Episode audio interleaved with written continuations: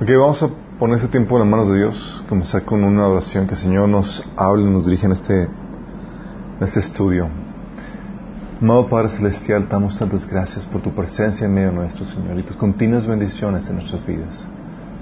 Pedimos, Padre, que vengas y te manifiestes en medio de este taller, Señor, en medio de este estudio, que hables a través de mí, Señor, y compartas la carga que hay en tu corazón, Señor, en sus corazones que tu palabra se siembre, Señor, y produzca el fruto que tú has deseado para nuestras vidas. Bendice a los que nos están sintonizando, a los que estamos aquí y a los que vienen en camino, Padre. Te lo pedimos en nombre de Jesús. Bueno. ok, terminamos ya por fin el taller de básicos cristianos. Sí, 18 sesiones, chicos. Casi, casi igual que de escatología. ¿eh? Casi. Son, fueron, fueron temas básicos que en teoría todos los cristianos deben de conocer y saber. Pero como le llamaban aquí, básicos. Básicos no tan básicos. básicos no tan básicos. Básicos hardcore. Como dice Esteban. Básicos hardcore, como dice Esteban, exactamente. y hoy comenzamos un nuevo taller. Vamos a, vamos a ver el taller de evangelismo el por qué y cómo compartir la fe cristiana. ¿sí? Y eso es genial porque sé que algunos de aquí ya están moviéndose en el compartir la fe cristiana. La idea es eh, que tengan eh, aquí herramientas que les faciliten en lo que ya están haciendo muchos de ustedes, que es compartir la fe. ¿sí? Y hoy vamos a ver la necesidad y la responsabilidad que tenemos. ¿sí? Y partimos con la necesidad del ser humano que partimos de un estado, de una condición en la que el hombre está en un estado caído, sí, eh, y que el hombre se encuentra en una condición de como un reo camino al juicio. Qué feo, ¿verdad? Pero tal cual es eso. O sea, pesas o no. O sea, es como si tuvieras una demanda en tu contra en vida. ¿Alguien ha tenido alguna demanda? Sí, algunos ya han tenido. ok, mal lo recuerdo.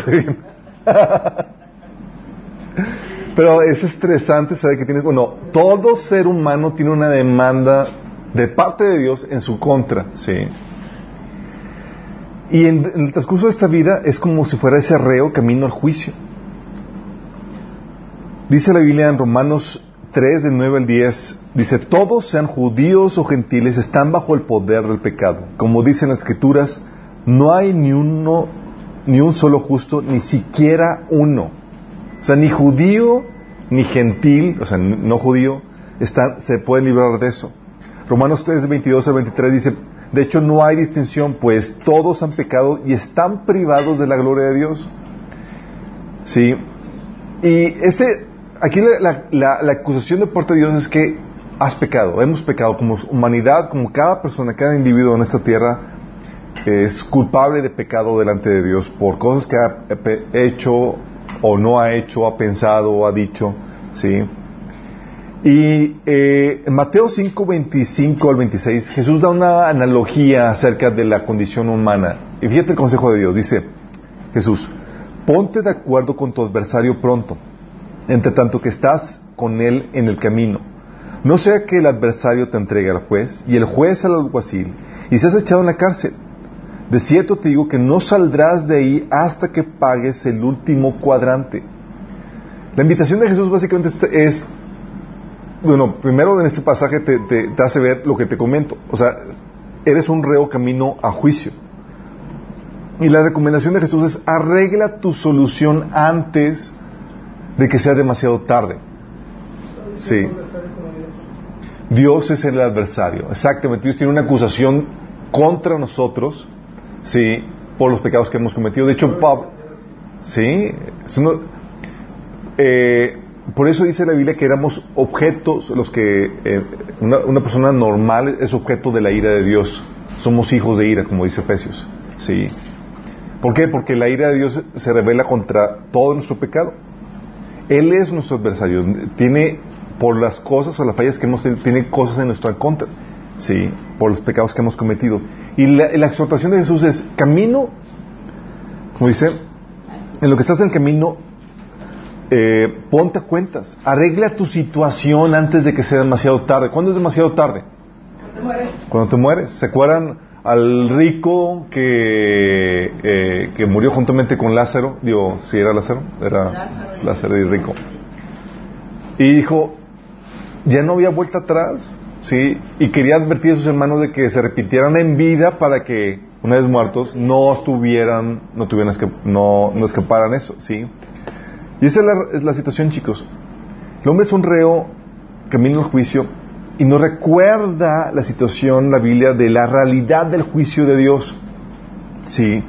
Pablo lo ponía de esta forma, en Hechos 17 del 30 al 31. Dice, en la antigüedad Dios pasó por alto la ignorancia de la gente acerca de estas cosas. Está hablando de la idolatría que abundaba en- en Grecia. Dice, pero ahora Él manda que todo el mundo, en todas partes, se arrepienta de sus pecados y vuelva a Él. Pues Él ha fijado un día para juzgar al mundo con justicia por el hombre que Él ha designado. Y le demostró esto a todos quién es ese hombre al levantarlo de los muertos. Fíjate cómo la orden, la, la instrucción es general y es mundial, es ordena a todo el mundo, en todas partes, que se arrepientan, no sé, que se pongan a cuentas con Dios, que hagamos las paces, sí, con Dios.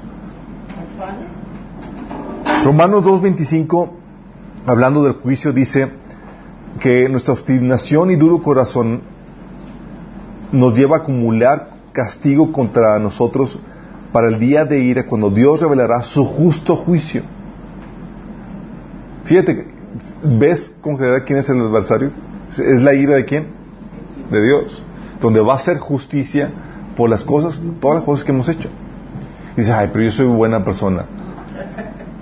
Al estándar humano, tú podrás ser la mejor persona, pero tú te comparas con Dios y el estándar por el cual Dios te va a juzgar va a ser el suyo, no el humano.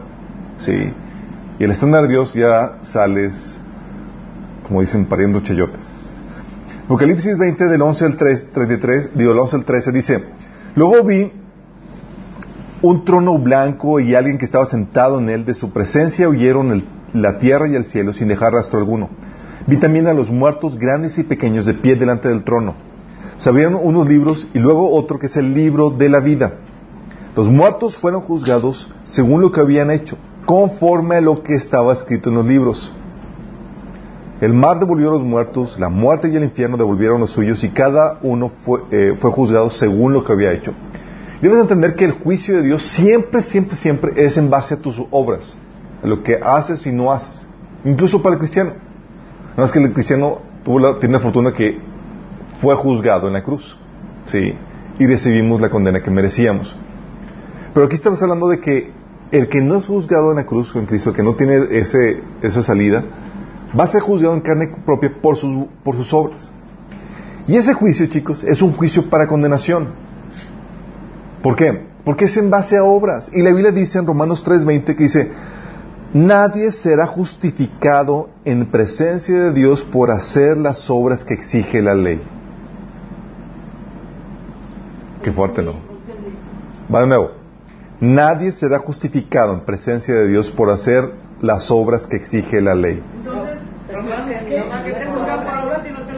Es ¿para medir el grado de condenación que vas a tener. Pero son los que no hemos aceptado a Cristo. Los que no han. Qué fuerte, ¿no? Pues Romanos 3:20.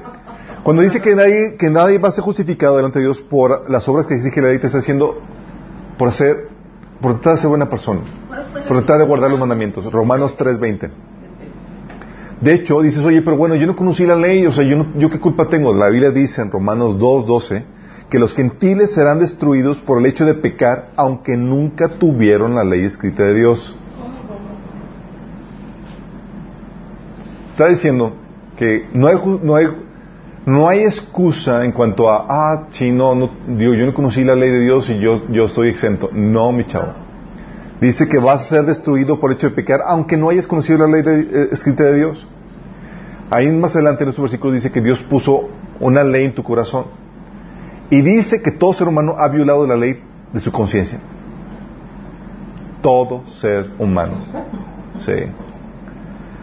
Entonces Pablo concluye diciendo que los gentiles serán destruidos por el hecho de pecar, aunque nunca hayan tenido la ley escrita en, en sus corazones. Si te cuenta la, la- problemática, estás hablando de el juicio que conlleva es para judíos y para gentiles, para los que tienen la, tradición cristiana, viven, o para los que conocen algo de Dios, mejor, mejor dicho, o para los que están en cero en cuanto al conocimiento de Dios. Ay, perdóname que te interrumpa, pero es que me hago bola, mira. En Romanos 2.14 dice, porque cuando los gentiles que no tienen ley hacen por naturaleza lo que es de ley, es, Muestran, aunque no tengan ley, son ley para sí mismos. así es. Pues, Lo que sigue leyendo, Mostrando la obra de la ley escrita en sus corazones, dando testimonio a su conciencia y acusándoles o defendiéndoles sus razonamientos. acusándoles, Ujú. defendiéndoles. En el Todos Dios así es. Juzgará por Jesucristo los secretos de los hombres conforme a mi evangelio. Así es. Todo ser humano ha violado la ley de su conciencia. Sí. Eso resuelve la pregunta que dicen, ¿qué va, qué va a pasar con los que no, donde no les llegó el evangelio, donde Mm. la gente que no supo? Hay una, hay una- el primer cargo que Dios hace contra el ser humano, y lo vamos a hacer más adelante, es el primer cargo de, de eh, el deber que tenemos de darle honra, alabanza y acción de gracias. Sí, la Biblia te dice que el testimonio que da la creación te lleva a ti a concluir que tu deber moral es honrar al Creador. Lo rechazas, ya hay un juicio que pesa sobre ti. ¿Sale?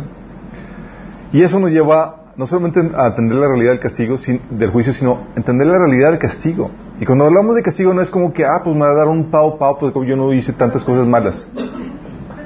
No, no, no, a ver, eh, estamos aquí para aclarar eso.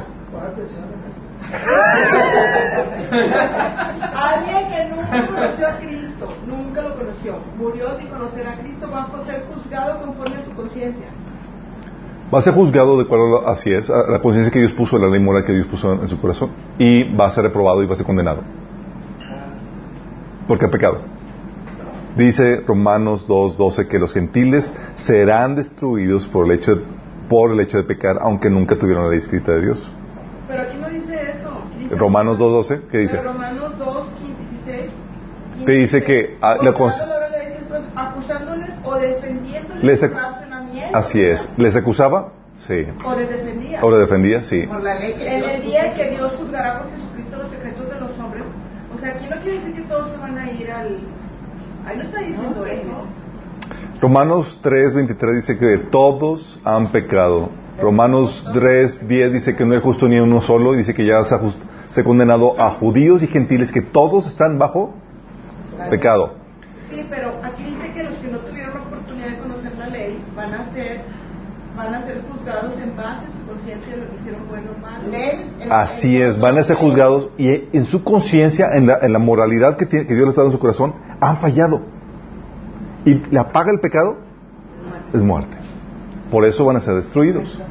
Pero, co- pero no puedo, no sé cómo se, cómo se cuestiona esto ante un juzgado, cómo, por qué va a ser juzgado alguien que no se enteró de algo. Un ejemplo, pues, nosotros, eh, un ejemplo somos nosotros. Bueno, yo tengo, bueno, me llegó esta idea. Eh, nosotros no conocemos todas las leyes que hay en México, ¿verdad? O sea, todas las conocemos. ¿Nosotros qué, Entonces, no conocemos todas las leyes que hay aquí en México. Entonces, Pero si fallas es justo. por eso. La, la ignorancia de la ley no te exime de, de, de ello. Sí, es, el- es un principio básico en toda, en toda norma jurídica. Sí, entonces, cuando hablamos de que eh, exime ignorancia, tú estás hablando de que la mejor forma de que la gente vaya al, cielo es manteniendo la ignorancia y no es la, no es la respuesta. La Biblia dice que Dios puso vestigios del reino de Dios que, tuvi- que- el hombre tenía antes de la caída, es la ley, el- la ley escrita en sus corazones. El hombre sabe por naturaleza que es bueno, lo que es malo. Y aún así, sabiendo, viola su conciencia, ¿sí? dando señal de que es pecador. Todos eh, tenemos una conciencia de lo bueno y lo malo, y aún así violamos eso. Y eso demuestra que somos pecadores. Por eso dice Pablo claramente que los que no tienen ley serán destruidos por el hecho de pecar. O Sí. Por eso dice que los cielos cuentan la gloria de Dios y la obra de sus manos humillada. Y ahorita vamos, ahorita vamos a ahondar un poquito más acerca de eso. Sí, quiero, pero ahorita vamos a, porque una de las, de las primeras normas que Dios establece para de, por lo cual Dios hace, Dios hace responsable a toda la humanidad es por el hecho de que hay un- saben que hay un creador y no le rinden culto. La conciencia normal es, le debo gracias, le debo honra, le debo... Dios dice, debes de concluir eso. Y lo rechazas. ¿Sí? Ahorita vamos a ver eso. Pero eso nos lleva a entender no solamente la realidad del juicio, que Dios va a juzgarnos, la realidad del castigo. Y la realidad del castigo es que no es cualquier cosa. A veces pensamos que Dios nos va a dar un pao pao o nos va a castigar y dice, no es que el infierno aquí es en vida. No, mi chavo. Puedes tener aquí un infierno en vida, pero vas a tener, después de esto, un verdadero infierno.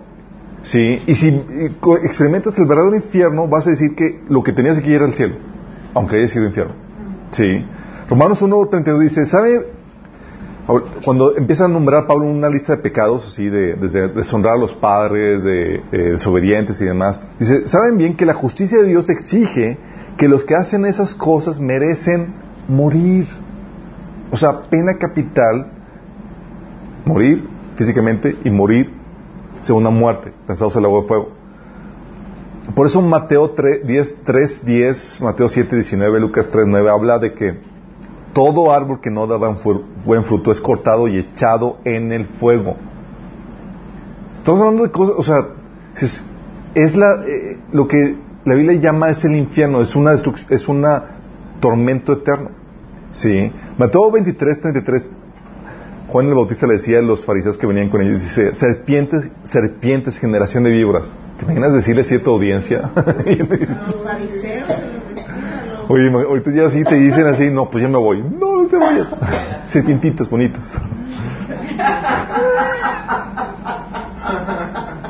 ¿Quieres ser segundo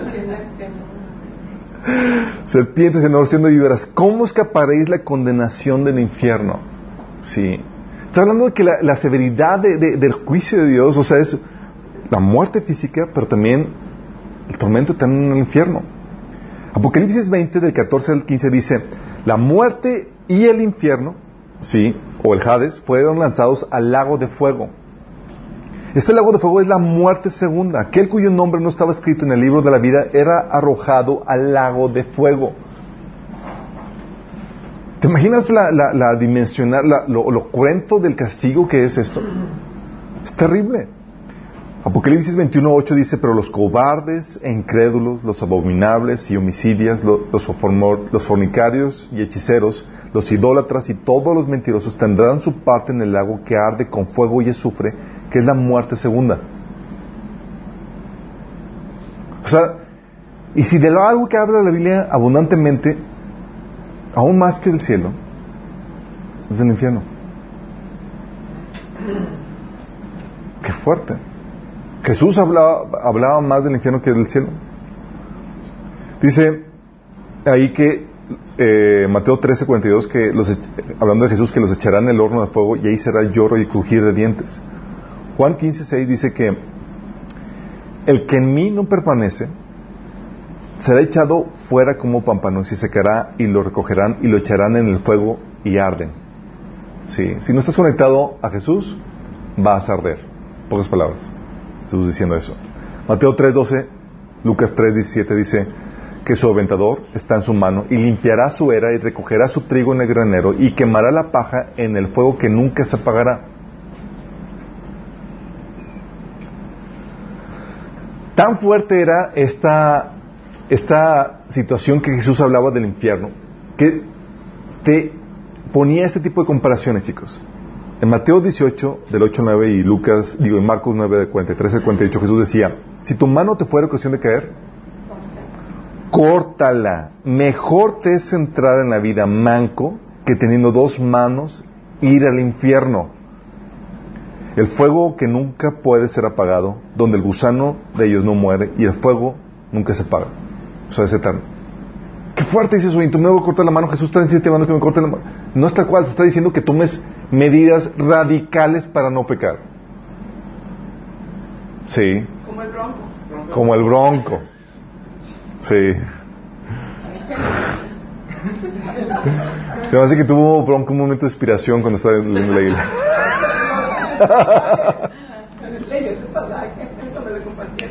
Sí. Sí.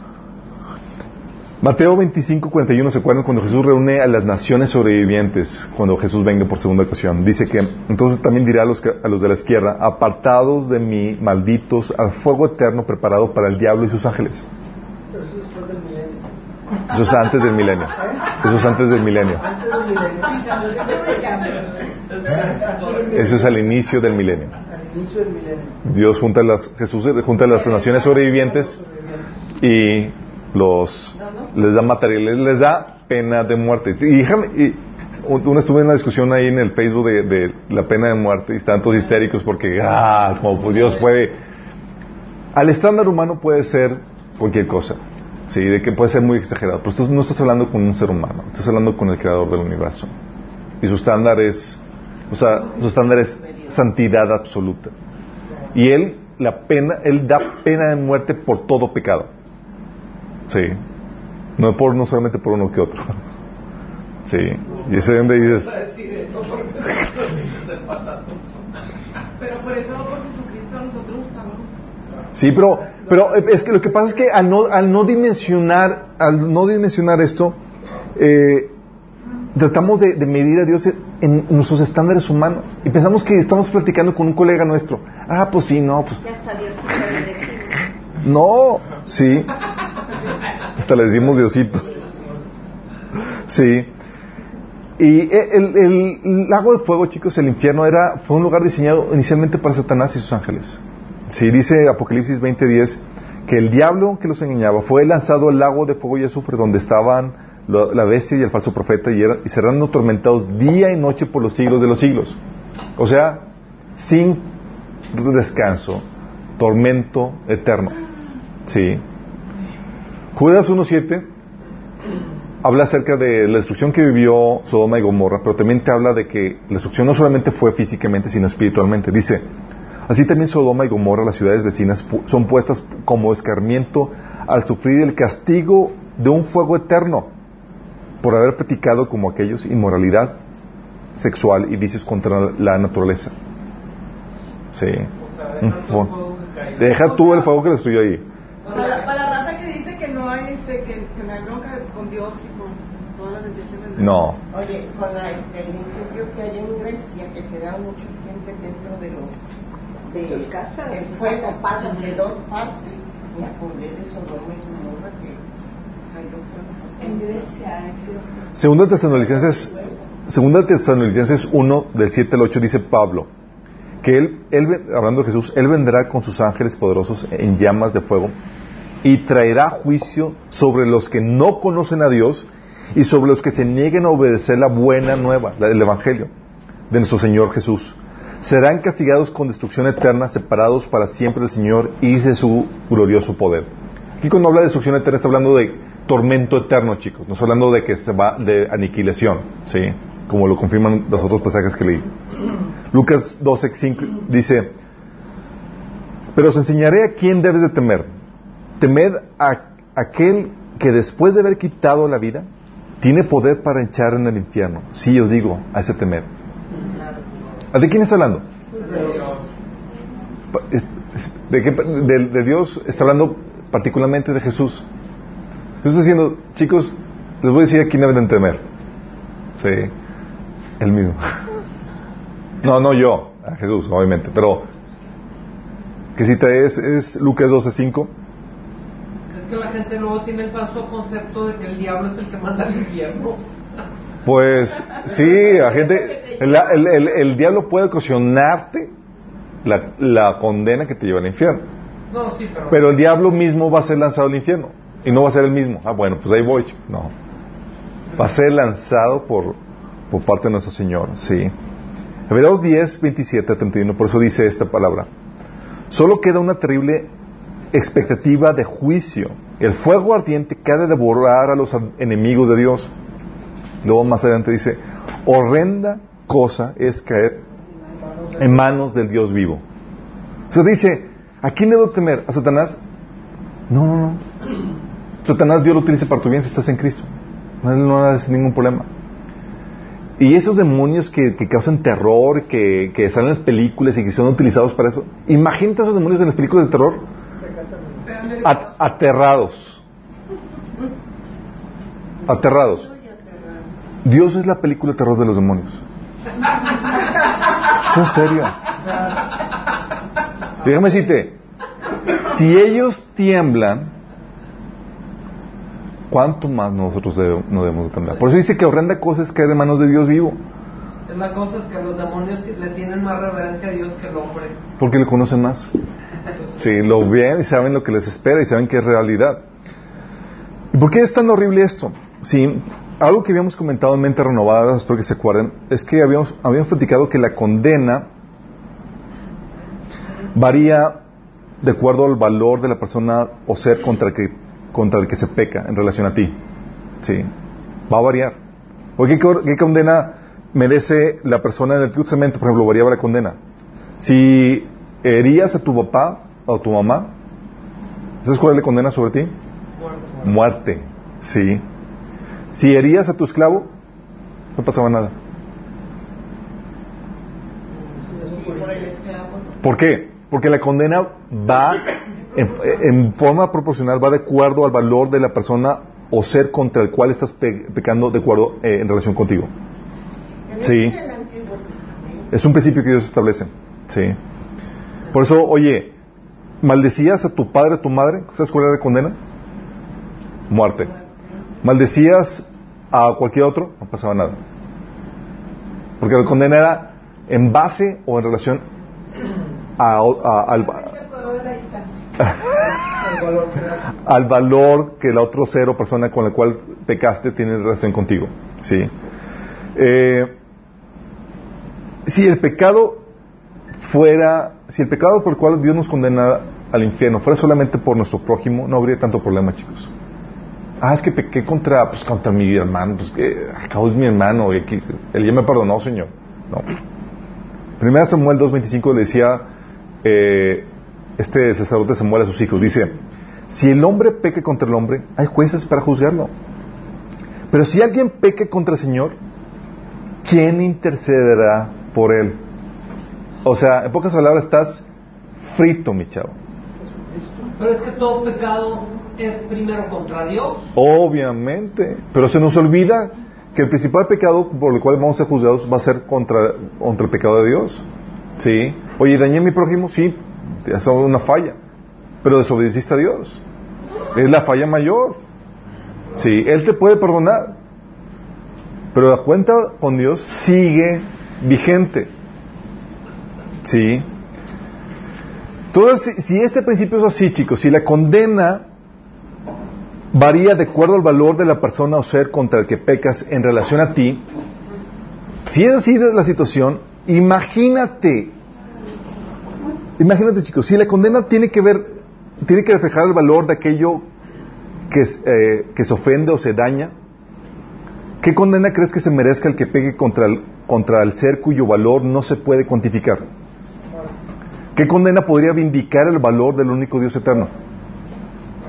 Ni toda la humanidad que haya existido ni existirá se iguala a su valor. El valor de todo lo que hay en el planeta, ni el planeta mismo pudiera compararse con su valor.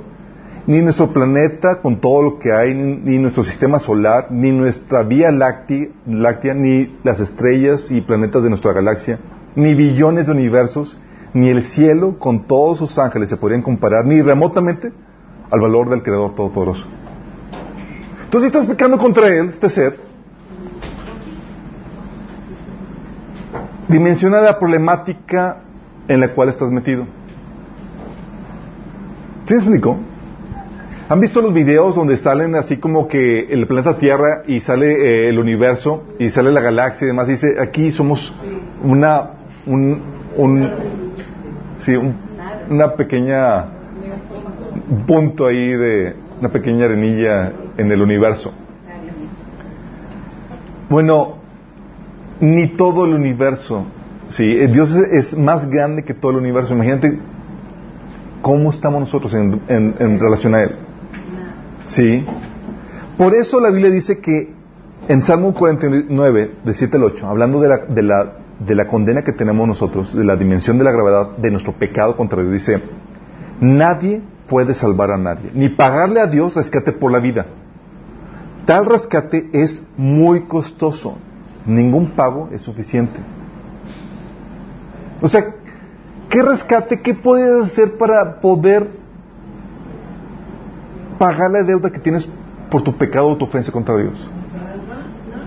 ¿Qué darías como ofrenda por ese pecado? Que valga. No puede. Y no vale nada. Todo Sí. no vale nada.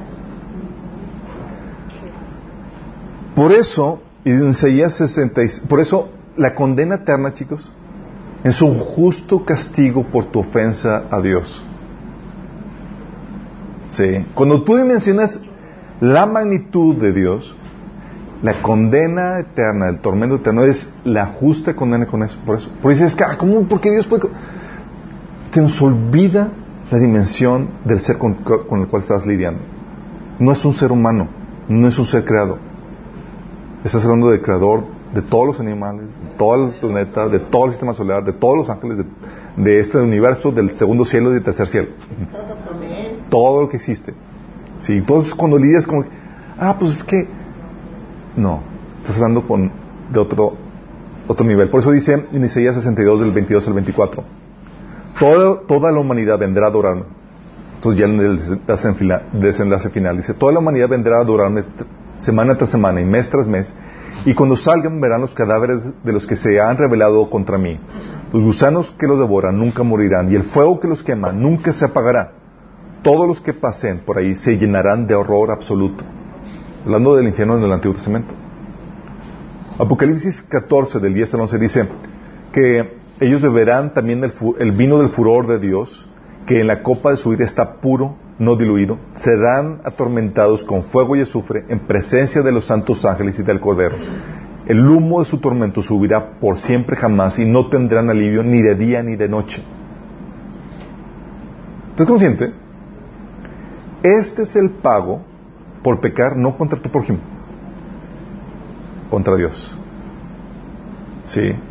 Ahora entiendes por qué horrenda cosa es caer en manos de Dios vivo.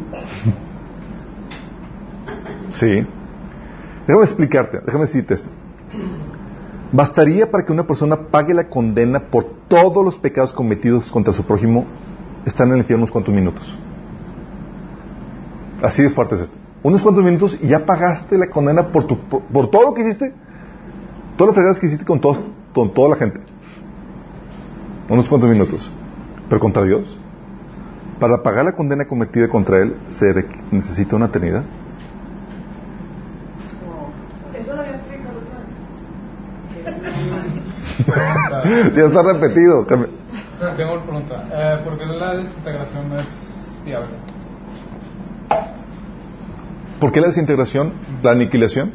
Sí, o sea, literalmente que Dios decida que dejes de existir como castigo. ¿Que la qué? Que, que dejes de existir. La aniquilación no sería un castigo. Sí. Simplemente dejas de existir. No, tendría que ser una muestra, una manifestación de justicia en algo que, esto- que está existiendo. Sí. Es que en la eternidad, en el infierno, estás existiendo, ¿verdad? O sea, por la eternidad Estás- existiendo. O sea, el- el- así es, estás existiendo. Sí. Mateo 11, 20, 20 al 24, por eso entiendes a Jesús el clamor por las ciudades que no se arrepintieron. Dice Jesús, entonces, Jesús entonces comenzó Jesús a denunciar las ciudades en que había hecho la mayor parte de sus milagros porque no se habían arrepentido. Ay de ti, Corazín, ay de ti, Bethsaida. Si hubieran hecho en Tiro y en Sidón los milagros que se hicieron en medio de ustedes, ya hace tiempo que se habrían arrepentido con muchos lamentos. Imagínate esas ciudades que fueron destruidas en el pasado, salvadas por esos milagros. Pero os digo que en el día de juicio será más tolerable castigo para Tiro y Sidón que para ustedes. ¿Por qué más tolerable? Porque hay niveles de juicio. Hay niveles de juicio, pero también Pero porque entre más información tengas y entre más manifestación de milagros tengas, más condena pesa sobre ti si no te arrepientes. Sí. Dice, ¿y tú, Capernaum, acaso serás levantada hasta el cielo? No, sino que descenderás hasta los, hasta la- los abismos. Si los milagros que se hicieron en ti se hubieran hecho en Sodoma, esta habría permanecido hasta el día de hoy. Pero te digo que en el día del juicio será más tolerable el castigo para Sodoma que para ti. ¿Ahora entiendes? ¿Entendemos la, la- la problemática? Por eso cuando dimensionas la problemática del hombre caído, surge la necesidad de, oye, ¿qué solución tenemos? El hombre está, es un reo camino al juicio. Hay una realidad del juicio, ¿sí? Y del castigo, que es un castigo eterno.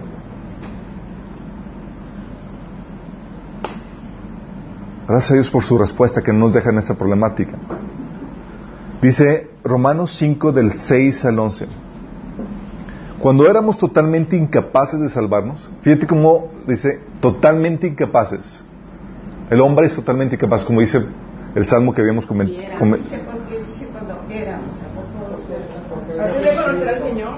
Así es. Por eso éramos totalmente incapaces porque no teníamos quien pagar el rescate, el cual nadie podía pagar. Salmo 49 habla acerca de eso. Dice, pero cuando éramos totalmente incapaces de salvarnos, Cristo vino en el momento preciso y murió por nosotros, pecadores. Ahora bien, casi nadie se ofrecería a morir por una persona honrada, aunque tal vez alguien podría estar dispuesto a dar su vida por una persona extraordinariamente buena. Pero Dios mostró el gran amor que nos tiene al enviar a Cristo a morir por nosotros cuando todavía éramos pecadores. Entonces, como se nos declaró justos a los ojos de Dios por la sangre de Cristo, con toda seguridad Él nos salvará de la condenación de Dios. Pues como nuestra amistad con Dios quedó restablecida por la muerte de su Hijo, cuando todavía éramos sus enemigos, con toda seguridad seremos salvos por la vida de su Hijo. Así que ahora podemos alegrarnos por nuestra nueva y maravillosa relación con Dios gracias a que nuestro Señor Jesucristo nos hizo amigos de Dios. Y dijo, "Ey, va a salir el despistado. ¿A poco estábamos peleados con Dios? ¿Estábamos peleados con Dios? Yo no, no. Dios contra ti estaba peleado. Sí.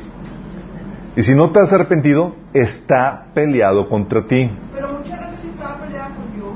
Hay mucha gente que está peleada. Sí. Pero tú crees que, que, que- que enojo pesa más. Claro, es de Dios. Ese sí vale. Sí, oye, gente que dice, no, es que estoy resentido con Dios.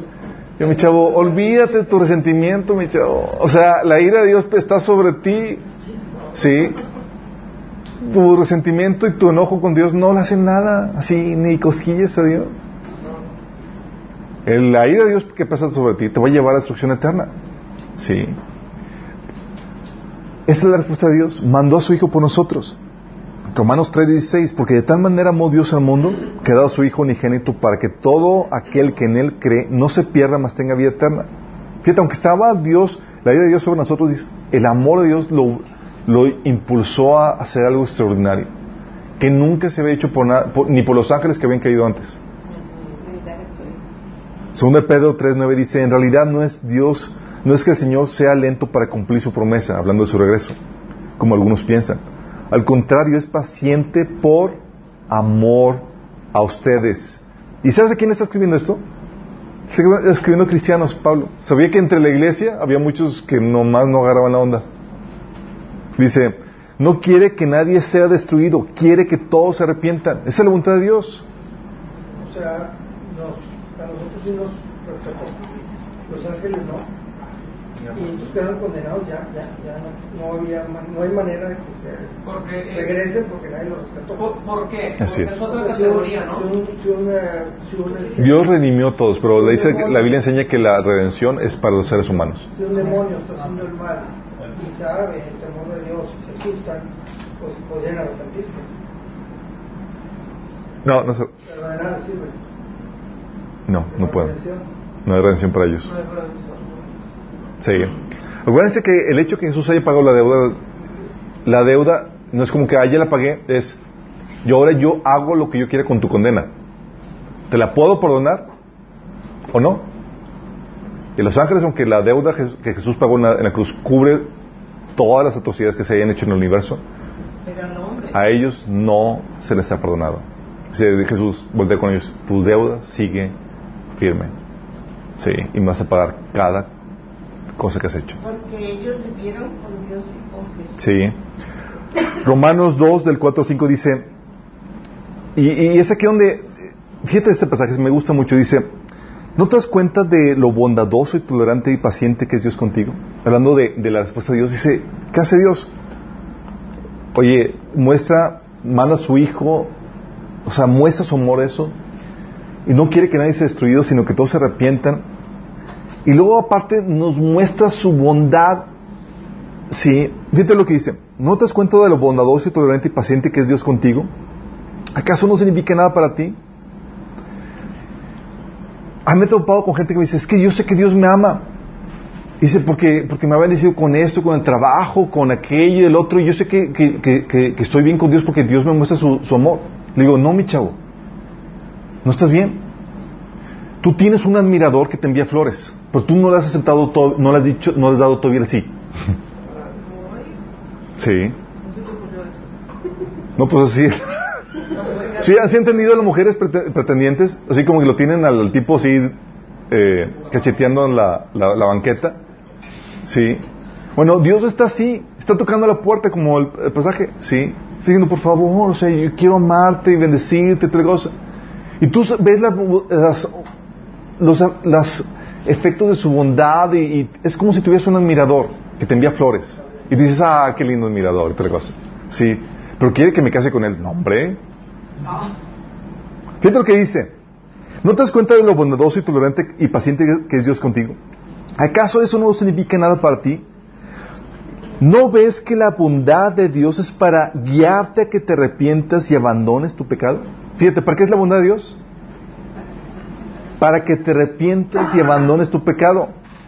Pero eres terco y te niegas a arrepentirte y abandonar tu pecado. Por eso vas acumulando un castigo terrible para ti mismo. Pues acerca el día de la ira en el cual se manifestará el justo juicio de Dios. Fíjate cómo la bondad de Dios tiene un efecto contraproducente en los que rechazan su amor. ¿Qué, qué ocasiona? Mayor condenación. Porque viste el amor, viste la gracia, viste que Dios te, te bendecía con salud, con provisión, con cosas, y aún así seguías persistiendo en eso. Y hay muchos que se, conser- que, se, que, se que, se- que creen que están bien en su relación con Dios porque ven esas muestras de amor. Y no se dan cuenta que esa bondad es para que, para, es, es un efecto de Dios que quiere guiarlos a que se arrepientan. ¿Sí? Como dice, ¿no ves que la bondad de Dios es para guiarte a que te arrepientas llevando tu pecado? Es tu admirador que te está enviando flores y demás porque quiere que le aceptes el matrimonio. Porque a quien más se le dio, más se le demandará. Así es. Esta es la respuesta de Dios, chicos, ante la condición del hombre que vimos ahorita. Si Dios da a su Hijo, muestra su amor, su intención es que nadie sea destruido y muestra, da actos de bondad para mostrar su buena intención para con el ser humano. Sí.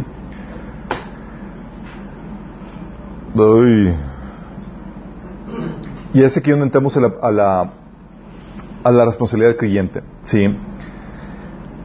¿Se acuerdan cuando vimos el de mente renovado y vimos el tema de predestinación, verdad? Sí.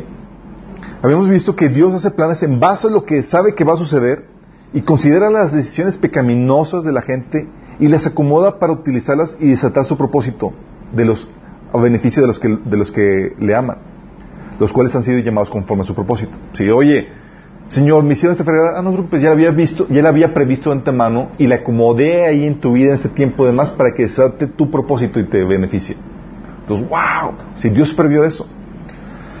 Y, y esto para mucha gente dice, ah, pues entonces la predestinación nos exime porque, digo, en nuestra parte, eh,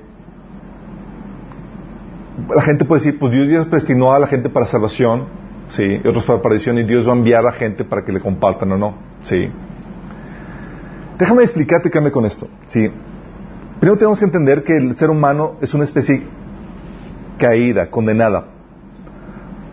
Porque al no tener el Espíritu Santo estamos dominados por la naturaleza pecaminosa y con ley o sin ley todos han pecado y la paga del pecado es muerte, lo que la Biblia enseña.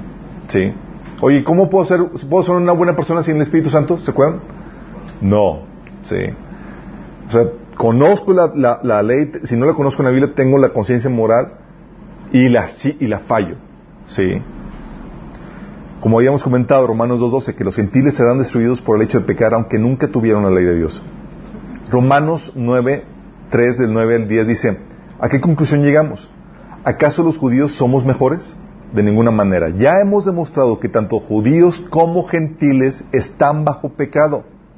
Así, es, así está escrito. No hay un solo justo, ni siquiera uno.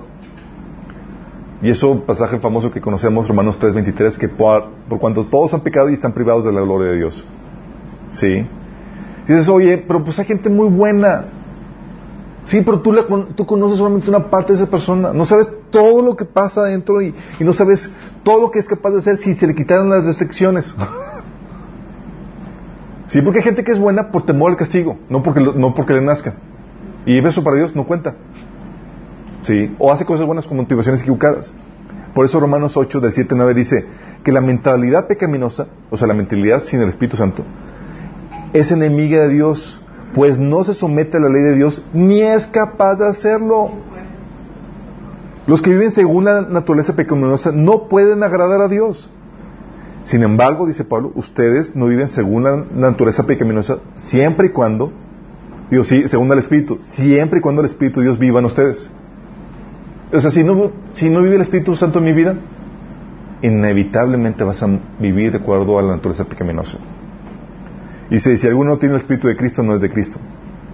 Así es que en ese estado de imperfección, chicos, en el cual nos encontramos, aún así, en ese estado de imperfección, Dios espera de todos los humanos que lo busquen y que lo adoren. Aún en ese estado de imperfección, dice Romanos 1 del 19 al 21, dice que todos conocen la verdad acerca de Dios porque Él se los ha hecho evidente. Pues desde la creación del mundo, todos han visto los cielos y la tierra por medio de todo lo que Dios hizo, ellos pueden ver a simple vista las cualidades invisibles de Dios, su poder eterno y su naturaleza divina. Así que no tienen excusa para no conocer a Dios. Es cierto, ellos conocieron a Dios, pero no quisieron adorarlo como Dios ni darle gracias. Fíjate el deber moral que, al cual tú debes de concluir al ver la creación. Tu deber moral de todo ser humano es rendir culto al Creador. Sí.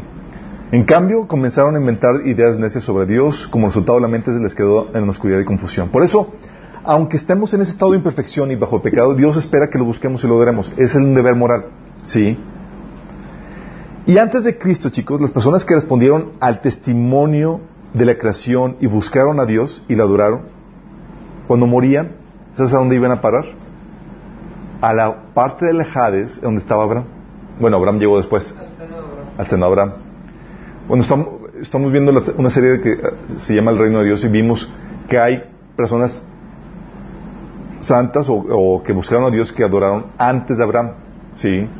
Tienes al linaje de, Abraham, digo, Noé, eh, este, Abel, Seth, eh, tienes a, también tienes a, por ejemplo, uno que es de la generación de, del papá o abuelo de Abraham es Job. Job, Sí. Job no era judío, chicos. Sí. Melquisedec no era judío. Sí, y adoraba al verdadero Dios. Los amigos de Job conocían a Dios. Sí, todas esas personas que rendían culto a Dios, aceptaban el testimonio de la creación y demás, cuando morían iban en la parte de Hades donde estaban esperando la redención de su Creador. Sí. Es al seno de Abraham. Cuando Jesús murió, descendió a Hades y anunció el Evangelio a esas gentes y se llevó consigo al cielo los que estaban esperando la redención de Dios. Sí, entonces cuando la gente dice, pero ¿y qué pasó con la gente que murió antes de, antes que viniera Cristo? Ah, fueron al... Si rindieron culto al Creador, iban al lado del Hades en espera de la redención de su Creador. Así es. Por eso dice en Efesios 4 del 8 al 9, dice, por eso la Escritura dicen que cuando ascendió cuando ascendió a las alturas, se llevó a una multitud de cautivos y dio dones a sus pueblos, dones a su pueblo. Fíjense que dice ascendió. Sin duda eso significa que Cristo también descendió este, al mundo inferior. Sí. Primero Pedro 3, de 18 al 20 dice que él sufrió la muerte en el cuerpo, pero el Espíritu hizo que volviera a la vida. Por medio del Espíritu fue y predicó a los espíritus encarcelados que en los tiempos antiguos los días de Noé desobedecieron cuando Dios esperaba con paciencia mientras se construía el arca. Pero esos eran otros, eran otros. Les anunciaba la victoria de la redención, ¿sí? Pero no eran No eran así, es, pero fue abajo al Hades a llevarse, ¿sí? A los los cautivos que estaban esperando la redención. Después de Cristo, ¿sí?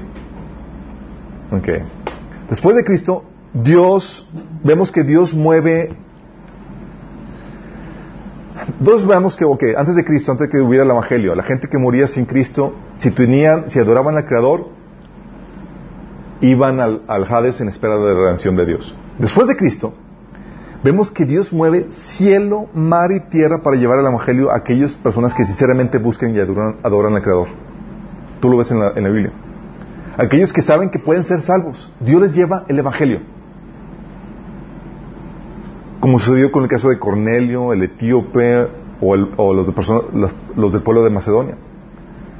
Y hace cosas hasta increíbles. Por ejemplo, Cornelio, ¿se acuerdan? En Hechos 10 del 1 al 5, del 1 al 36. Estaba Cornelio y dice que, dice la Biblia que en Cesarea vivía un oficial del ejército romano llamado Cornelio. ¿Era judío? No. Quien era un capital del régimen italiano. Era un hombre devoto, temeroso de Dios, igual que todos los de su casa. Si no era judío, pero era que devoto y temeroso a Dios. Dijo Dios, este, sí, este es salvable. Y se manda un ángel, se le aparece el ángel y se manda a llamar a Pedro que está en tal parte.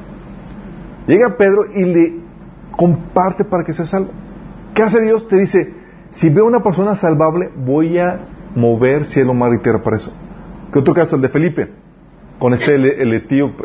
Etíope. ¿Te acuerdas que lo que hizo el Señor dice, en cuanto Felipe, eh, a Felipe el ángel del Señor le dijo, ve al sur por camino del desierto que va hacia, que va de Jerusalén a Gaza. Dios mismo le está diciendo, ve, sí. Entonces él emprendió el viaje y se, encontró con el tesorero de Etiopía, un eunuco de mucha autoridad bajo el mando de Candace, la reina de Etiopía. El eunuco había ido a Jerusalén a adorar y, y ahora venía de regreso, sentado en su carruaje. Leía en voz alta el libro del profeta Isaías. El Espíritu Santo le dijo a Felipe, acércate y camina junto al carruaje. Sí. Entonces le pregunta, escucha que está leyendo la Biblia, le pregunta, oye, ¿puedes entender eso? Y termina compartiendo el Evangelio. ¿Pero qué hizo Dios? ¿Quién dirigió esto? El Espíritu. ¿Qué hace Dios? Porque, ¿se acuerdan el pasaje que dice Romanos 8, 29 al 30? Dice, porque los que antes conoció, o sea, Dios vio, ah, esto, esto- este, este me va a amar. A eso predestinó. A esos predestinó para que fueran hechos conforme a la imagen de su Hijo. Dice, y a los que predestinó, a ellos también llamó. Sí. Y a los que llamó, a esos también justificó, y a los que justificó también glorificó. O sea, Él sabe quién sí puede y los llama. Sí. Otro caso, el de los de Macedonia, Hechos 18, del 9 al 11. Entonces, El que puede es por voluntad propia o Dios mueve para que se, sea eso. Dios sabe que si se presenta el Evangelio y con la operar del Espíritu Santo, van a aceptar. Porque Sí. otra parte dice a los que llamó también. Los justificó. Así es, Romanos 8, 28, del 29 al 30. Otro, otro episodio es Hechos 10, 18, del 9 al 11, donde dice, le dice Señor a Pablo, en una visión, no tengas miedo, sigue hablando, no te calles, pues estoy contigo. Aunque te ataquen, no voy a dejar que nadie te haga daño, porque tengo mucha gente en esta ciudad. O sea, Dios sabía quién sí iba a ser, dice, no, yo estoy contigo porque tenemos que llegar a esos que, que, sé que van a ser míos. Dice, así que Pablo se quedó ahí un año y medio enseñando en el pueblo la palabra de Dios, era los de Macedonia. Fíjate que dice, yo tengo mucho pueblo, ¿por qué? Porque Dios ya conoce los suyos desde antes. ¿Y qué hace Dios? Después de Cristo, mueve cielo, tierra mar para alcanzarlos con el Evangelio. Aún ahora, ¿saben qué hacen en los, en los lugares donde hay mucha restricción de, eh, para compartir el Evangelio? Jesús mismo se aparece a los musulmanes en sueños. Sí. La regla es que tiene que ser humano el que comparta. Y Jesús es un ser humano. Sí.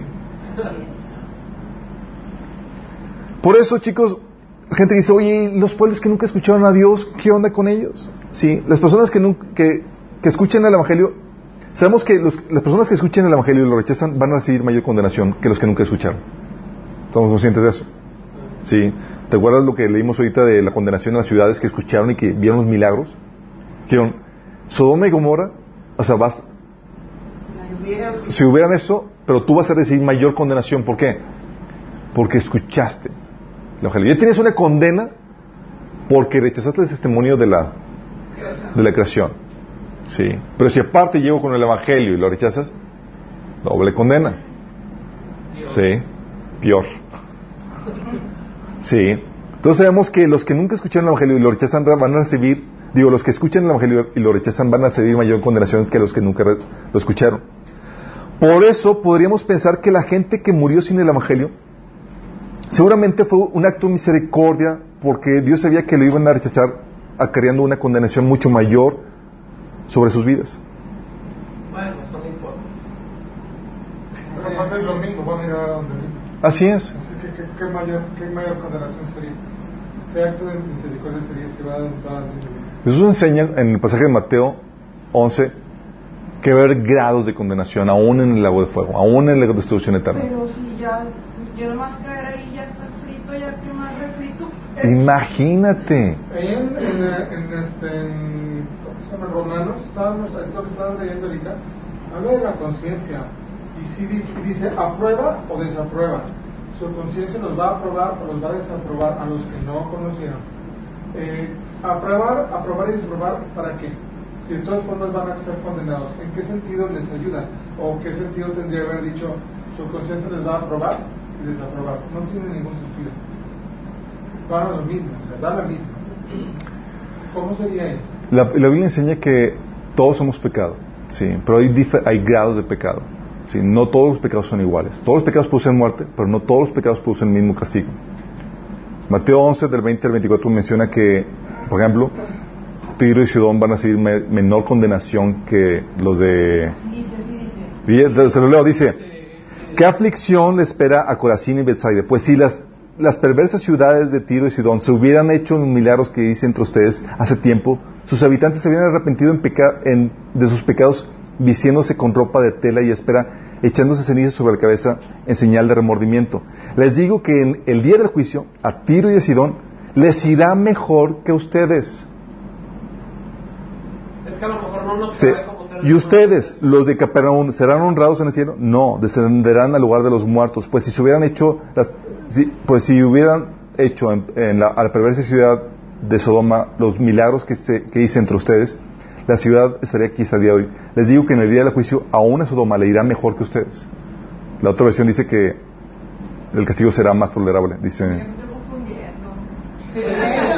como en el cielo también haber Va a haber niveles de gloria en el cielo, lo mismo en el infierno, va a haber niveles de castigo. dice, pero os digo que en el día del juicio será más tolerable el castigo para Sodoma que para ti, hablando de Capernaum.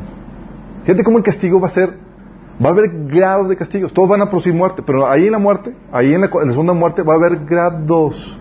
No, ¿Qué más no es- no es una te ma- echas el agua encima, te, te ardes, te, te- No es una manera de decir, no es una manera de exaltar el gran, gran, gran error que estaban cometiendo. Decir esa frase no es una forma de decir. No, eh, en la Biblia, digo, hay una aplicación que, que dimos que se, se llama de pecados a pecados. Ahí hacemos un estudio de cómo Dios categoriza pecados. No todos los pecados son iguales para Dios. Sí, todos producen muerte, pero no todos producen la misma condena. el mismo castigo. El mismo castigo. Sí. Y pues, vamos en todos los pasajes y todos los versículos y eso corrobo, estos solamente son, estos son una, una muestra de todos los pasajes que corroboran esta, esta misma, esta misma. los mismos ángeles que pecaron, pues van a tener un castigo superior, supongo. Porque que están en la no presencia de Dios. ¿no? Si por ejemplo Hitler, Por eso hay gente que dice, no, es que para Dios todos los pecados son iguales. No. Todos producen muerte, pero no todos son iguales. Dios distingue entre pecado y pecado. Es muy importante que entiendan esto. ¿sí? Por eso dice que el que peque contra el espíritu pecará. E incluso es el que pega contra espíritu. Sí. Bueno, pero debemos de estar más preocupados en los niveles de gloria. no en los niveles de castigo. Digo, porque es la gloria, ¿no? Yo pregunto esto porque hay un pasaje donde Jesús dice: Con que le digas tonto a tu hermano estás condenado. Ah, sí, porque la paga de cualquier, de cualquier pecado es muerte, chicos. Pero no la, pero el nivel de tortura o tormento que vas a tener en el lago de fuego, en, el, la destrucción, en la segunda muerte, va a variar. Dice Jesús que va a haber castigos más tolerables que otros. Va a haber niveles, sí. Por eso dice la Biblia que hay dice en Hebreos 10, ¿cuánto mayor condenación no tendrá aquel que pisotea el nombre de Cristo?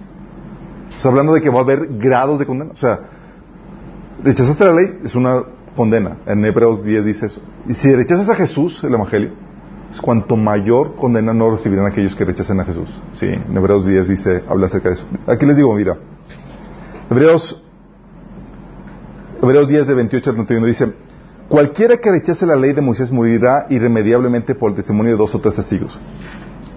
¿Cuánto mayor castigo piensan ustedes que merece el que ha pisoteado al Hijo de Dios y ha profanado la sangre del pacto por el cual ha sido santificado y ha insultado el Espíritu de gracia? Fíjate que dice, ¿cuánto más que? Castigo. Dios va a evaluar, va a castigar igual a los que nunca escucharon el Evangelio que a los que sí escucharon el Evangelio y, y rechazaron a Jesús y tomaron como inmunda la sangre de Jesús. No. No van a, no los va a juzgar igual. Sí. Por eso, muchos pensamos que, que mucha gente que murió sin el Evangelio seguramente fue por el acto de misericordia, porque Dios sabía que iban a rechazar acarreando, eh, el Evangelio acarreando mayor condenación para sus vidas. Ya estaban, ya habían rechazado el, testimonio de la creación, no rendían el culto a Dios. Dios, podríamos pensar que fue misericordioso en ese sentido. Pero esto nos lleva a otra cosa. Sí. Entonces, ¿sí entendemos esto? Las personas que escuchan el Evangelio y lo rechazan, reciben mayor condenación. Que dice, al que más se le da, más se le demanda. Es un principio que Dios que dice. Y al que Jesús dijo que al que, al que a sabiendas hace cosas malas, va a recibir más azotes que el que no, que el que no sabía. ¿Sí? Pero van a recibir los dos azotes. Sí. Entonces, por eso muchos concluyen que la gente que murió sin el Evangelio seguramente fue un acto de misericordia porque Dios sabía que lo iban a rechazar. Sí. Usted confunde eso de acto de misericordia teniendo condenación. Pero un, un acto con, eso tú lo ves en los Evangelios. Por ejemplo, a ver, chicos, ¿por qué Jesús hablaba o predicaba en parábolas a la, gente? Para que no entendieran.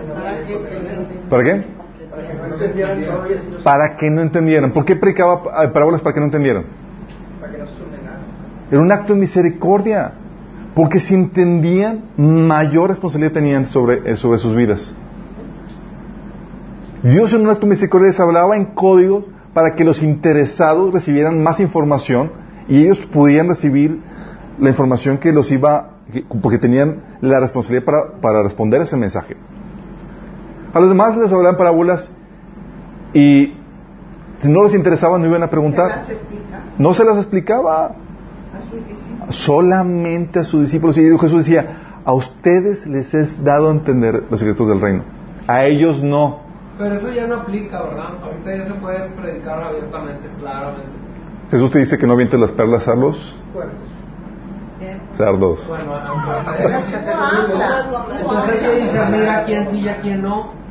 A todos. Jesús nos dio, a, a este no le comparto el evangelio, no. Jesús nos ordenó predicar el evangelio a toda criatura. Sí, pero hay, hay enseñanzas y cosas que es solamente para los que están interesados. hay Sí. veces que tú predicas y la gente no quiere saber. Y otros que sí, sí te pelan. Así es. Y eso nos lleva, eso nos lleva a la pregunta, chicos. Entonces, ¿hay la, po- de, ¿hay la posibilidad de que gente que lo pudo aceptar no le haya llegado el Evangelio? ¿Sí o no? No. Es, aquí es donde quiero que entre eso. O sea, si bien podría ser que Dios permite que alguien que no escuche el Evangelio, porque sabe que lo va a rechazar, ¿sí? Podríamos decir, oye, pues Dios sabía no, y no hubo nadie que compartiera el Evangelio de tal tribu, tal demás. Pues, Dios sabía que, sí, porque, si, si- porque tenemos el testimonio en la Biblia que si hubiera sabido, hubiera movido cielo, mar y tierra como lo ha hecho a lo largo de la historia y en el, y en el Evangelio. Pero eso significa que las personas que Dios sabe que, le- que lo pueden aceptar no se van a perder, pues sí, enviará siempre a alguien que les explique el Evangelio. Existe la posibilidad de que, existe chicos, es posible de que no sea así. Yo no creo. Que gente pudiera ser salva, pero que se pierda porque no se les habló. Pero eso es responsabilidad ya nuestra. Por si te dice que aún los engañados podrían ser, los escogidos pueden ser engañados, pues ya no sé, tu pregunta cómo quedaría. Vamos para allá. De hecho, voy a citar ese pasaje. ok. En el proceso de salvación participa Dios y el hombre. Vamos a ver en cuáles participa Dios y en cuáles participa el hombre. Romanos 8 del 29 al 30 dice, porque a los que antes conoció Dios, también los predestinó para que fuesen hechos conforme a la imagen de su Hijo, para que Él sea el primogénito entre muchos hermanos. Y a los que predestinó, a esos también llamó, y a los que llamó, a estos también justificó, y a los que justificó, a estos también glorificó. Ok, en este proceso, ¿quién es responsable de preconocer quién sí y quién no? Dios. ¿Quién es el responsable de destinarlos? Dios. ¿Quién es el responsable de llamarlos? Dios. No los delegó a nosotros. No, pero de compartir, no de llamar. Sí. No lo delegó a nosotros. Él añade a los que han de ser salvos. Así es, pero nos, pero nos manda. ¿quién? Ahorita vamos a ver eso. Déjame dejarles. De justificar es responsabilidad de Dios. De glorificar también es responsabilidad de Dios. O sea, A nosotros nos toca esta responsabilidad porque Él no la delegó a nosotros, chicos. Fíjate lo que dicen los pasajes. Romanos 10, del 14 al 15. Pero ¿cómo pueden ellos invocar para que lo salven si no creen en Él? ¿Y cómo pueden creer en Él si nunca han oído de Él? ¿Y cómo pueden oír al menos que alguien se los diga? ¿Y cómo irá alguien a contarles sin ser enviado? Por eso las escrituras dicen, qué hermosos son los pies de los mensajeros que traen buenas noticias. ¿Y, y a quién Dios envió? Mateo 28, del 18 al 20 dice, se me ha dado autoridad en el cielo y en la tierra, por tanto, vayan y hagan discípulos a todas las naciones, bautizándolos en el nombre del Padre y del Hijo y del Espíritu Santo, enseñándoles a obedecer todo lo que está, les he mandado a ustedes, les aseguro que estaré con ustedes siempre hasta el fin del mundo. Entonces, ¿quién envió Dios? Para que nosotros vayamos y llamemos. Hechos 9, 15 dice, cuando Dios llama a, a Pablo, dice, ve, porque Él es mi instrumento elegido para llevar mi mensaje a los gentiles y a raíz, como también al pueblo de Israel. Hechos 26, fíjate cómo habla Pablo, dice en versículos 16 al 18.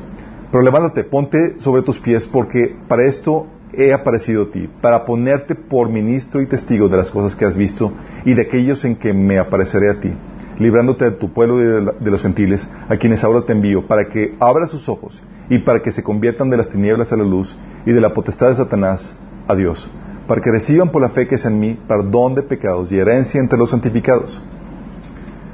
Tú puedes ver claramente que Dios delegó la tarea de predicar el Evangelio a quién? ¿Quiénes son, ¿quiénes son los responsables de, de llamar, Pero no de No, llamar, no predicar. testigo. de llevar el evangelio. No sabemos si se va a convertir. Yo ya testifiqué, hablé y ya testifiqué. Exactamente, pero, Yo no sé. pero, el pero, llamado lo hacemos nosotros. el llamado lo hacemos nosotros. Para arrepentimiento. Exacto. La Biblia dice que los que antes llamó, o sea, Dios, Dios Dios, Dios llama. A ver, chicos, chi- chicos, ¿alguien de aquí conoció al Señor de forma directa? ¿Dios se le apareció aquí de- así? No. Todos aquí conocieron a Dios por alguien humano que les predicó el Evangelio. ¿Sí? Vamos. Yo digo, Un amigo dice la palabra de Dios que los llamados y el don son irrevocables, pero el llamado y el don los da Dios. Es que el llamado tiene otra connotación. Esa es otra. Tal Esa palabra no sería llamar, sino testificar, anunciar. Incluso, incluso, sí, a, pero a lo que voy, a lo que voy es que el, el llamado lo hace Dios por medio de nosotros, chicos. Sí, por eso dice Jesús y lo dijo claramente que al que lo escuchen ustedes, me escuchen a mí, y el que me escuche a mí, escuche al que me envió. Y también dijo que si lo rechazan ustedes, no lo rechazan ustedes, lo rechazan a mí. ¿Por qué? Porque Dios está operando a través de nosotros. Somos embajadores quienes hablamos en el nombre de Dios, reconcíliense con Dios. ¿Quiénes son los embajadores? ¿Quiénes son los que están representando a Dios? Sí. Somos nosotros. Es aquí donde dices, todo responsable de Dios, excepto aquí donde Dios nos delegó a nosotros esa responsabilidad. ¿Sí te das cuenta el paquetón que, nos, que tenemos? Y donde dices, oh my goodness. ¿Y qué ondas? ¿Y qué pasa si el hombre no cumple con su responsabilidad? Pues tiene que dar cuentas. O sea, estamos hablando que si gente que no cum- que si no cumplimos con el, el potencial, gente con, con potencial pudiera, con potencial de ser salva, se pudiera perder. No, no, no estoy contestando la pregunta, estoy aventándola al aire. ¿Sí? Ustedes para que se crean. Hechos 2.26 dice, fíjate lo que dice los apóstoles, ¿sí? Hablando de- de compartir el Evangelio. Dice, declaro hoy que he sido fiel, si alguien sufre la muerte eterna, no será mi culpa, porque no me eché para atrás a la hora de declarar, declarar todo lo que Dios quiere que, se- que ustedes sepan. ¿Sí? Es Hechos, Hechos 20, versículo 26.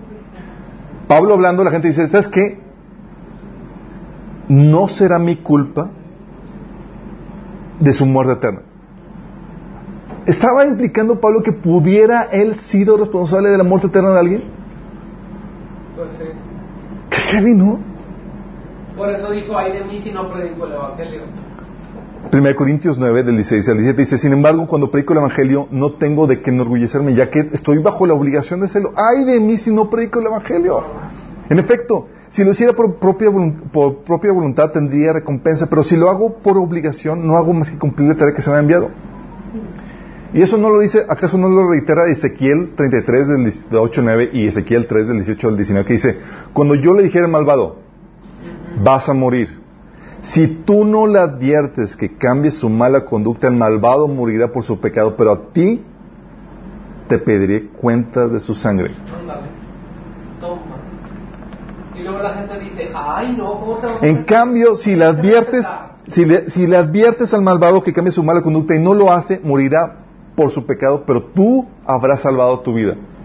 ¿Pero no entiendes dónde se acaba Pablo su, su de que soy libre de la sangre de ustedes, chicos? Porque no me negué a predicar el, el evangelio. ¿Sí te das cuenta la quería, Pero quería- ahora se predica otra cosa. Ahora se predica que debes de, de respetar a la gente y no le puedes incomodar. Fíjate lo que dice Santiago 5 del 19 al 20 dice, hermanos míos, si alguno de ustedes se extravía de la verdad y otro lo hace volver a ella, recuerden que quien hace volver a un pecador de su extravío lo salvará de la muerte y cubrirá muchos pecados. O sea, mi participación puede salvar a la gente. O sea, nada más imagínate esto, chicos. Estamos hablando que el destino eterno de otras personas pesa sobre nosotros. Si no, si no sientes así como que ñañaras, no has entendido bien esto. Por eso que Jesús les dijo, ir Sí. y predicar. Sí, no sí. llamar, ir y predicar. Judas 1, 22 al 23 dice, algunos que dudan, convéncelos. A otros salvad, arrebatándolos del fuego. Y de otros tened misericordia con temor, aborreciendo con, a una ropa contaminada por su carne. O sea, lo agresivo que eran en esto. 1 Timoteo 4, 16 dice, ten cuidado de ti mismo y de la doctrina. Persiste en ello, pues haciendo esto te salvarás a ti mismo y a los que te oyeren. O sea, estamos hablando de... ¿Qué cuentan esto? Estamos hablando que la Biblia enseña que la salvación de otras personas puede depender de nosotros. Una eternidad contigo como responsable. Sí. O sea, es- es- es- estamos hablando que el hombre puede determinar el destino eterno de otras personas.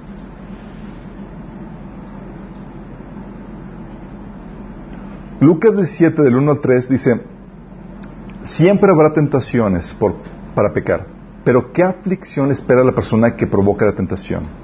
Sería mejor que, arroja- que se arrojara al mar con una piedra de molino alrededor del cuello para hacer que uno de estos pequeños, por eh, que hacer que uno de estos pequeños caigan en pecado. Así que cuídense. Si un creyente peca, repréndelos. Luego, si hay arrepentimiento, perdónalo. Hablando de, oye, tú puedes ser ocasión de tu tropiezo, puedes tú ocasionar la, la muerte eterna de otras personas. Qué heavy. Apocalipsis 2.20 dice, pero tengo una queja en tu contra. Hablando de Jesús a la iglesia de, creo que era Esmirna, dice, pero permites que esa mujer, esa Jezabel, que se llama a sí mismo profetiza, lleva a mis siervos por mal camino. Ella les enseña a cometer pecado sexual y a, comer alimentos ofrecidos a ídolos. Estaba ella siendo ocasión de, tropiezo que puede causar, afectar su- la tenida de estos chicos. Si ese Timoteo no hubiera hecho la, si Timoteo no hubiera seguido la, la amonestación de Pablo de que se mantuviera firme en la doctrina, se hubiera desviado, hubiera afectado a los demás, Si estás hablando, estás viendo lo, fuerte que, que- que- conlleva el, que seamos poseedores del Evangelio eterno. O sea, no es un como que ah, voy a jugar a la iglesita. No, estás hablando de que otra, la eternidad de muchas personas depende de, de ti. Y más cuando ya estás en una posición de liderazgo, porque hay muchos que te están viendo. Los modelos que salen en las revistas.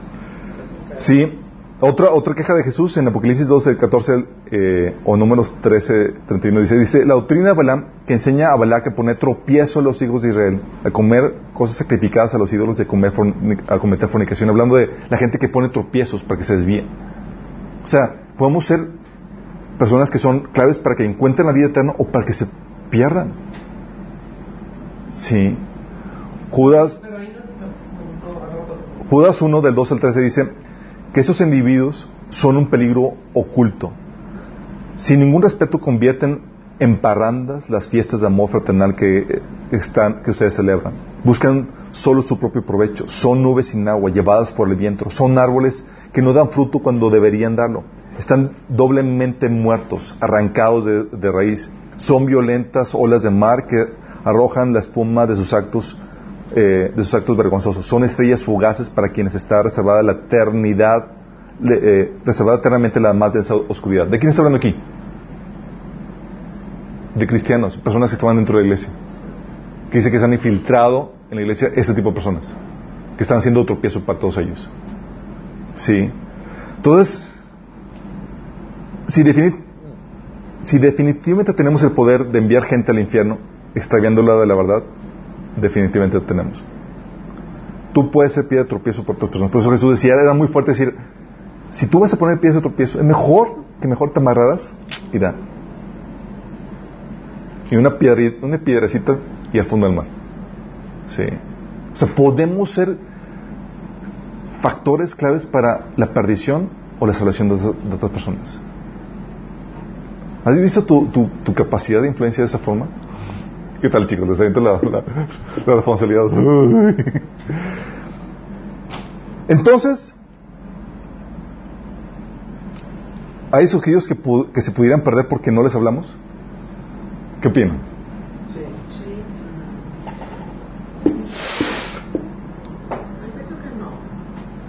Es que tú planteas, una, tú planteas un panorama desde la perspectiva de Dios.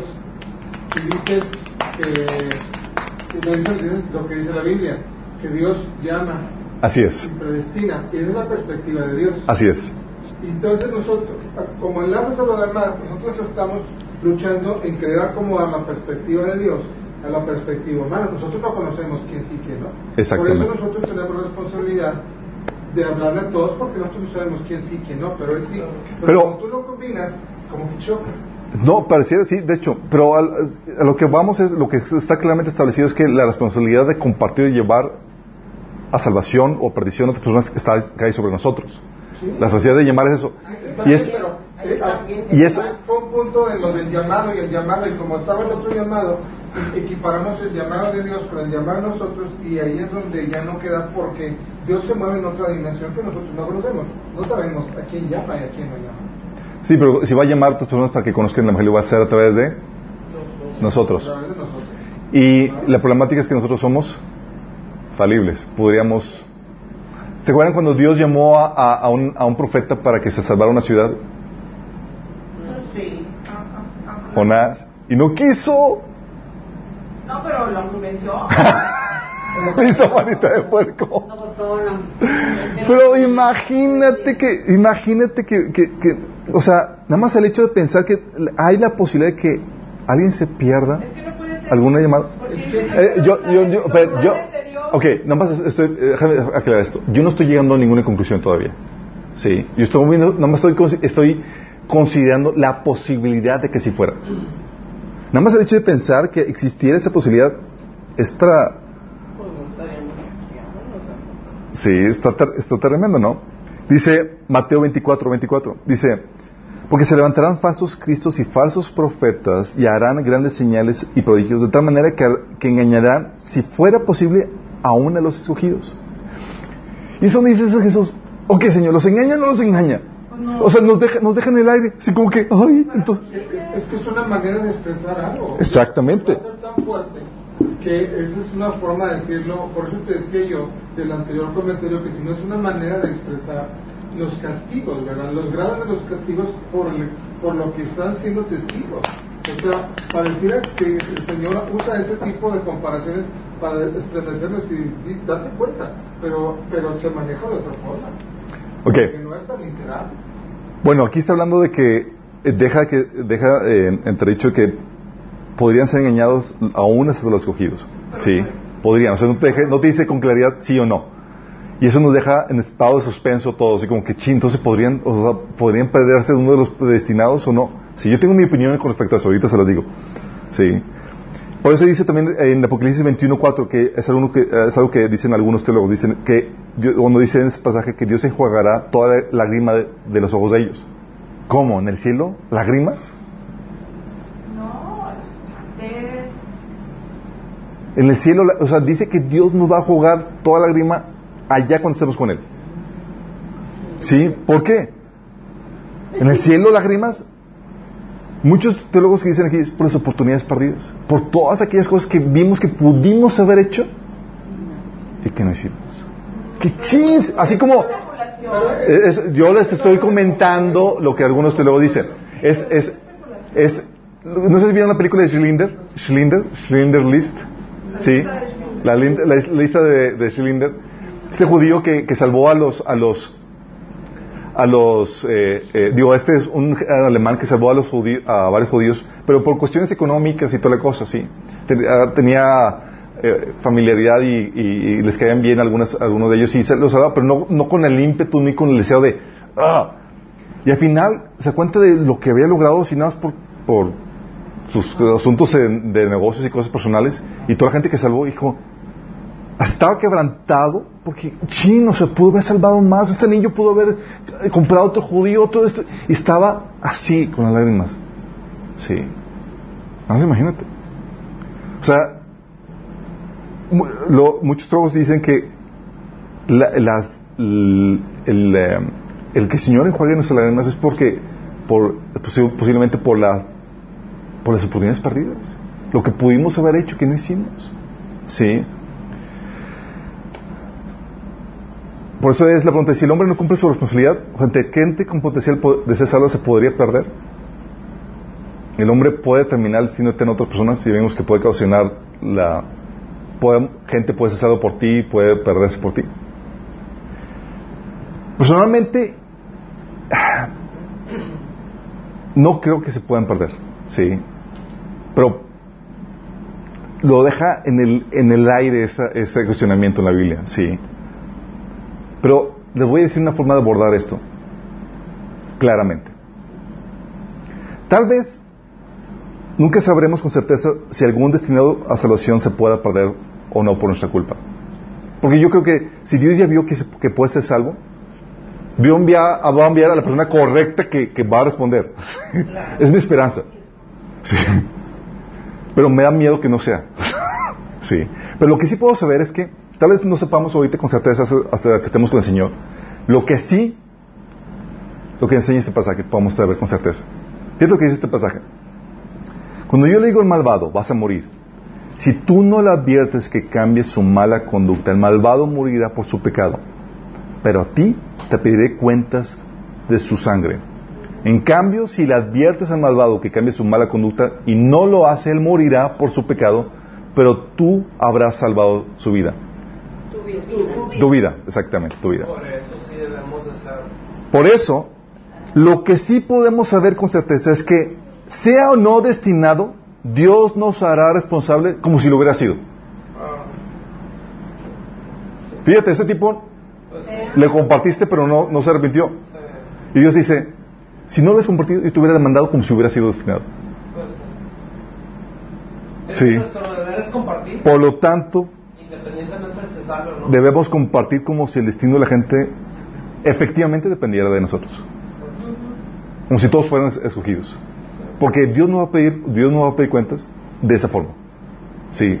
No, no, no, no podemos encontrar la consolación de que, bueno, Señor, seguramente no, no, no era de los, de los destinados a salvación. Eso no importa a final de cuentas, porque la responsabilidad que Dios te va a poner a ti es como si lo hubiera sido. ¿Entendemos? Es allí, chicos, por eso la necesidad, por eso queremos, tenemos que ver la necesidad de, que hay en la humanidad que nos conlleva a la tremenda responsabilidad que tenemos nosotros. Más allá, y es algo muy impresionante porque eso nos da un sentido de, de, de al darnos una responsabilidad tan fuerte nos da un sentido de, de propósito muy fuerte, chicos. Colaboradores de la redención. Somos colaboradores de la redención. O sea, Dios no lo hace, no lo hizo todo, nos, delegó cosas. Nos está diciendo, hijo, destino eterno a otras personas va a depender de ti. O sea, yo no sé qué hubiera pasado si Carlos nunca me hubiera compartido el Evangelio. Y tú, o sea, tú has llegado, todos hemos llegado aquí de una otra forma por otra gente que abrió su boca.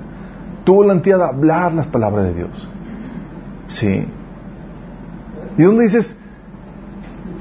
¿Hay temor? Sí. Lo dices, oye, pero si no hablo, pues a lo mejor no era de los elegidos. Pues no importa, si he sido, Dios te va a pedir cuentas como si hubiera sido. ¿Entendemos, chicos? Y eso nos da un privilegio especial, nos da un sentido de valor tremendo porque somos compañeros de Dios en ese trabajo de redención. Somos personas importantes. Tú puedes transformar la vida de otras personas. El mundo está necesitado. Conozcan a Cristo o no conozcan a Cristo, han escuchado a Dios o no necesitan escuchar el Evangelio. Sí. Los que sin, sin el conocimiento de Dios, los que no, no han escuchado a Dios, la ley de Dios van a aparecer sin la ley y los que lo conocen, si buscan justificarse por medio de ella, van a aparecer. Tenemos que compartir y llevar el Evangelio a todas las personas. Sí. Por eso hay películas que han se quedado en el ámbito cristiano. Por ejemplo, hay una película que les recomiendo que vean Punta de Lanza, de unos misioneros que fueron a, que fueron a Ecuador. Y llegaron a, años para prepararse.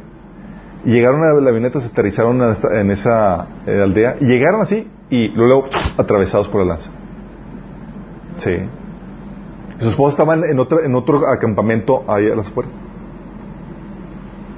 Y las esposas valientes fueron, van a esa aldea que mataron a sus esposos y aunque las mataron con sus hijos, fueron a compartirles el Evangelio. Y por lo que vieron el amor, a pesar de, de haber matado a sus esposos, toda la aldea se convirtió. Dices, ¿podemos transformar la vida, la eternidad de personas? Sí. Y es el mayor responsabilidad, es el mayor privilegio y es, Dios nos, nos ha hecho partícipes en esto, chicos. Sí. No lo tomemos a la ligera. Entonces vamos a ver cómo podemos compartir la fe en las siguientes sesiones, pero es importante entender la necesidad y la tremenda responsabilidad que tenemos. ¿Sale? ¿Oramos? Amado Padre Celestial, damos gracias, Señor, porque, Señor, tú has movido a otras personas para que nos llegara el Evangelio en nuestras vidas, Señor. Y si estamos aquí es porque ellos fueron sensibles a compartir la palabra, Señor.